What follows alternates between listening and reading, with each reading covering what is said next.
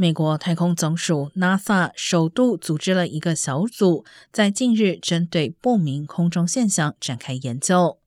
不明空中现象一般被称为不明飞行物，也就是 UFO。该小组的调查与国防部针对不明空中现象启动的一项新调查各自独立。NASA 和国防部的行动标志美国政府的一个转折点。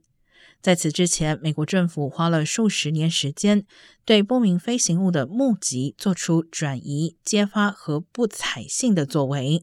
这些目击记录最早可追溯至一九四零年代。